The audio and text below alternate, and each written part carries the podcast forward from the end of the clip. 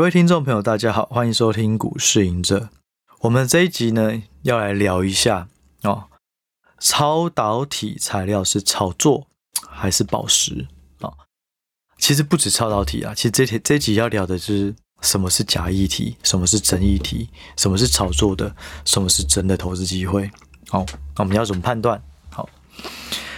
好，我们现在聊一下超导体为什么会这么红呢？最主要就是因为韩国的一个论文哦发表了以后，然后大家就发现哇，可以超导体材料原来是有一定的方式，而且并不困难就可以做到。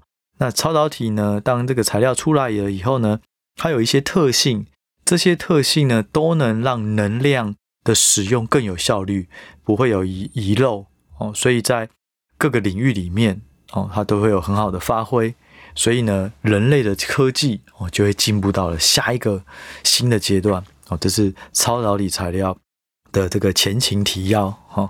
那后来呢，就开始大家不断的去做，因为超导体那个论文出来，好像是说需要三天左右的时间就可以制作出来哦。所以各大实验室都在做，然后开始就有一些股票就开始上涨了。我觉得就很很离谱啦，就例如啦，然后例如。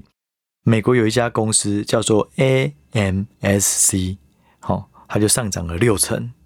结果呢，隔天哦，次一日，次一个交易日，发现说，哎，不对，这家公司它的名字跟超导体有关，可是实际上它是在生产风电的设备，风力发电的设备。好，然后就开始又回跌，就是完全是没有任何的想法，看到把好看到黑影就开枪。哦，那还有呢，就是第一铜哦，因为大家说哦，超导体材料它是需要铜哦，马上第一铜就涨停，哦，当天涨停。结果呢，周末发现就是说，哎，韩国这些报告呢，论文呢，它有些缺陷，并不是说像它所声称一样这么容易就可以做到这么好的效果啊。然后后来第一铜直接在跌停，然后次一个交易日就跌停回来。好，所以就是说。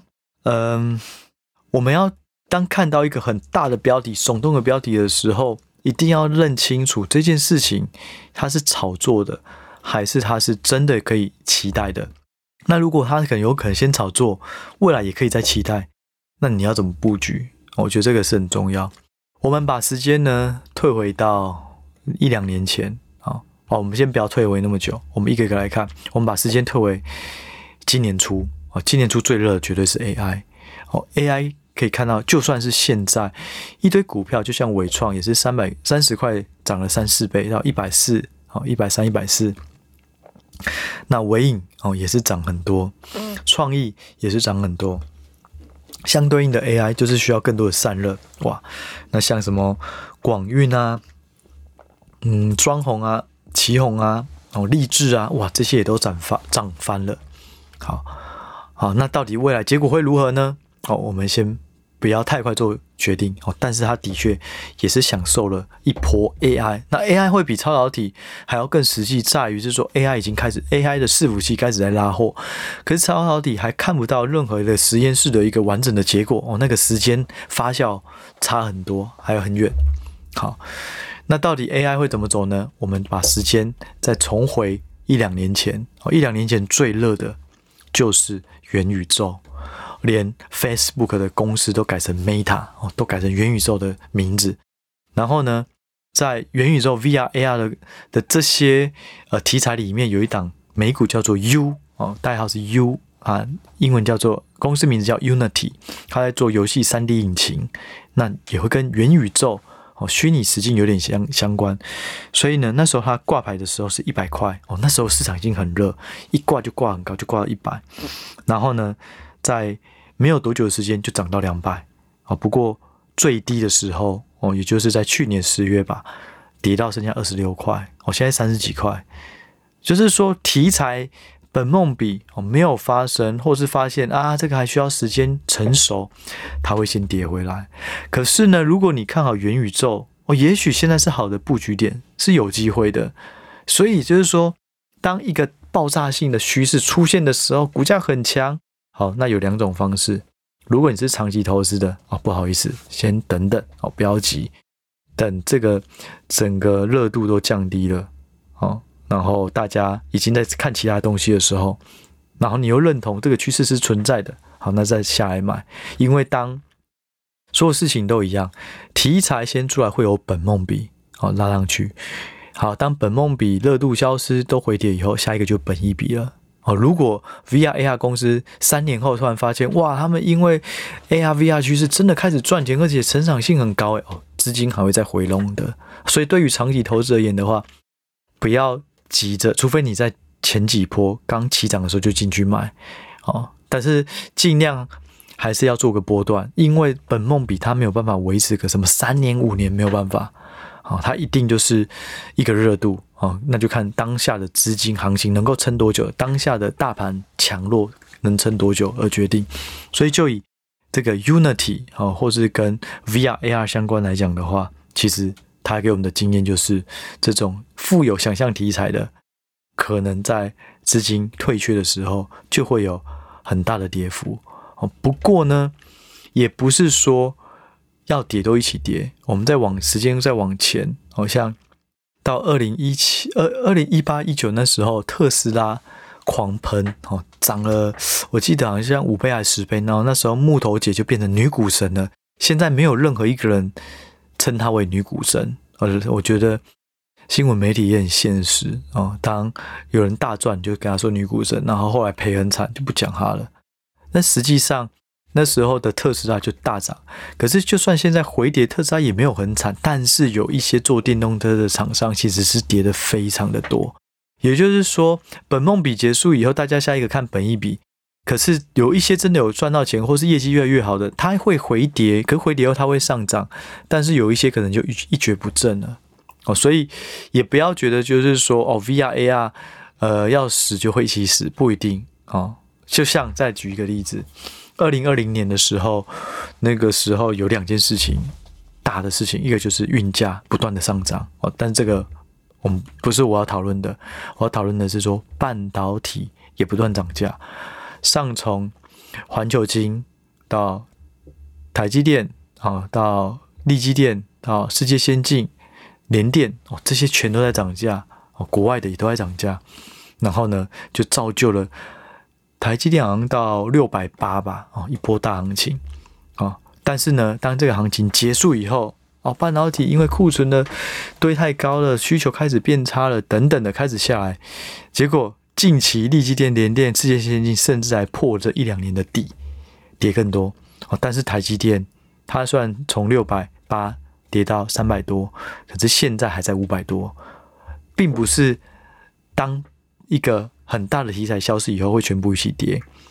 哦，有一些中间分子、龙头股有竞争能力的，它基本上它回跌的程度就不会这么大。哦，所以我们在衡量这个超导体材料的时候，一定也是同样的方式。超导体材料一出现，如果过了可能一个月，哎，韩国的论文发现，哎，这个缺陷解除了，也有实验室出来了，这肯定还会再有庆功行情的啊。所以你如果是长期投资的话，先等等。可是如果你是动能派，OK 啊，就去追啊，记得设好停损就好了。啊，这是不同的方式。那但是你如果你是长期投资，就不要觉得你也想要去去什么都赚哦。这个这个动能的未来吃一下豆腐，知道吗？你如果什么都赚，就很难把持你原本该有的投资决策的客观。好，那我觉得很多事情都是这样，要判断一个题材的时候，我们一定要想想好这个市场的长期应用空间需求有多大，还有多久能够开始发酵在业绩上面。就以目前来讲啊，我觉得超导体材，如果你真正是要布局大军哦，或者很大的部位。不用急，绝对不用急，因为现在谁是赢家都不知道。超导体会怎么改变整个电子或半导体产业？不知道。你以为它会被取代的？可能它很早就转型，它也找到了一些超导体更好的应用空间。它搞不好以为是受害者，实际上它是受惠者。赢家是谁都很难讲。而且呢，一个东西要从论文变成实验室，变成量产到商业化，哇，这个需要非常非常久的时间。所以呢，这个以目前来讲，就是动能做做就好了啊，但是也不要太积极，也要小心，涨太多都不要追啊。我举例而言啊，我举例而言，我们电动车现在看起来好像已经是趋势了哦，但是呢，实际上第一台特斯拉的车子发表的时候是什么时候呢？是在二零零八年发表。那后来从发表到开始交车第一台多久？过了四年，到了二零一二年，所以到了现在哦，从二零一二到了现在二零二三，整个特斯拉或者是整个美国的电动车的市渗透率也只有十六趴，也就是一百台里面有十六台是电动车。你看，从二零零八年特斯拉发表到现在，哦，过了十十十十六年的十五十六年的时间。渗透率也才十几趴啊，所以呢，超导体材料它连这种产品规划都还没有，它只是一个论文，然后实验室也都还没有大家去证明这件事情，所以它到商业化，我觉得少说至少八年、十年都是很合理的哦。你可能有了论文，然后开始有一些商业的这种需求，然后开始大家会去设计量产。然后到商业化，这个真的还要很久。所以呢，我觉得短期大家可以关注在 AI 啊、散热啊，或是呃，慢慢这种车用电子要转自驾车啊，对，或是治安啊、车联网啊、物联网啊，这种可能会比较可以看到营运数字的变化。哦，超导体材料真的太遥远了。好，你从一个产品有概念到商业化，真的。可能都需要个十年，所以我认为大家不要急。那你可以小玩一些钱，就当做小赌怡情吧。但是千万不要压太多，在这种波动大。然后你觉得啊，这个一次致富哈，中了就一次致富啊。可是如果没中了，就一次致贫啊，就一次然后就是亏光啊。所以我觉得大家要留意。然后我们再回来刚讲到，那到底 AI 会怎么样呢？我认为 AI。它是会激起越垫越高，可是它也不会一波走完。如果它一波走完，都要小心哦。就像伟创，如果从三十块涨到一百三，我之前有提到嘛，它的本益比位阶已经超过了四倍。过去呢，本益比位阶超过三倍的，就是国巨啊，二零一八年的国巨，二零二零年的长荣，以及二零二一年的富邦美。可是呢，这些你在都是涨了三倍、五倍、十倍了。哦，你的本一笔未结或净值笔未结就会变很贵，但是你要长期维持在维，你要长期维持在这么贵不容易啊，因为它需要烧更多的资金，它必须要市场热度不断的凝聚在这里。可是如果你涨太多，就不会有人想买，它就会冷却，这一定都是这样子。所所以就以目前来讲，像伟创啊，然后广达啊这些。我自己觉得都是好的长期标的，但是价位上面可以再等待啦，不急。反正现在还有很多标的嘛，对啊。然后另外就是你要考量它的营收贡献度，如果 AI 对这些公司的营收贡献度可能就是五趴，就是十趴，然后增加的有限，那可能也也不要太急着买，含金量才是重点啊。如果这个 AI 能够贡献到它到十趴变二十趴变三十趴。哦，那这个也许它就可以值得更高的股价，哦，但是呢，本一笔位阶超过三倍的哦都要留意，哦，那本一笔位阶可能就有人问，诶，那他要怎么查？那呃稍微透露一下哦，我目前已经有呃推出的这个 app 里面，如果你是免费的哦，用试用进去，你也可以看到每一天的本一笔位阶。好，通常我会定义正零点五到负零点五是合理，一点五以上就是昂贵，到三以上哦，真的就是要小心。那相反的，如果是负一点五以下，哇，那就是便宜。负三哇，那真的超便宜。我记得台积电在去年十月的时候，股价到三百多块的时候，那时候的本一比位阶好像是负一点七还是负二，真的是便宜到不行。所谓的本一比位阶，就是把现在的预估本一比跟过去五年比。高，哦，正越多代表越贵，那负越多，本一比位阶负越多代表比过去越便宜，哦，所以以这个基准可以就可以去判断，那超过三都要小心，哦，那所以以目前来讲，我觉得伟创啊，这些纬颖啊，或是散热啊，双红旗红，长期看似都 OK，好，都以目前趋势来讲没有太大问题，那就是价位问题了，哦，所以这个部分大家在享受一个趋势的大涨行情的时候，一定也要思考到它反映了多少，它还能够再涨吗？然后针对这些思考做一些自己的投资决策，好，然后呢，再调再聊一个，就是说。什么是好的题材？什么是好的趋势？哦，什么是超导体材料啊？这种怎么去判断它是不是一个好的，还是它只是一时的炒作？好，我们回到刚讲的，二零二零年有两件大事，一个是货柜哦，航运大涨，好，第二个就是半导体涨价。好，半导体涨价跟货柜大涨都有一个当时候的一个共同的原因，就是因为供不应求。哦，因为呃那时候塞港，哦，然后你能够到货的东西也少，然后再加上那时候 AI 啊、五 G 啊、IoT 都上来，晶片的需求也变大，然后再加上有一些工厂停工，所以就导致晶圆、晶片也很缺。哦，可是这种东西它背后的成因是什么？是一次性的。所以当如果是一次性的东西导致一个趋势出现，导致一个题材出现。那我会觉得需要谨慎，你顶多就是动能型去玩一玩，长期投资可能不是很好的，因为你不知道它哪时候冷却。你是预算这个预想长期投资要放个五年八年，结果它可能两年就结束这个行情，那你可能就被套在高点哦。所以如果是一次性的行情就要小心。可是如果这个是可长可久，就像刚刚讲的 AI、VR 哦，这种还是有很长的梦，车联网。哦，这种都还有很长的梦，那也许你就可以找好的价位，然后的好股票哦，或是好股票的好价位去做布局。好，那如果是我们要怎么找到，嗯，以前的二零一八年的特斯拉，或是两千年的时候的 Amazon，或是嗯二零一零年的 Netflix，哦，那时候也是高速成长，可是亏钱亏损，哦，那我怎么知道它会不会好？哦，我觉得有几个要素啦。第一个就是你要看它的营这些公司的营收成长率有没有持续维持在高峰，例如每年的营收成长持续超过三成，或是一开始一定会比较高，可能有八成、五成，再来三成。可是如果你能够长期维持在营收成长三成，获利的成长超过三成，我觉得它就算是有可能是这个趋势浪头的那个受惠者，那个龙头。就可以留意，嗯，第一个是成长性要维持，第二个是毛利率要缓步上升。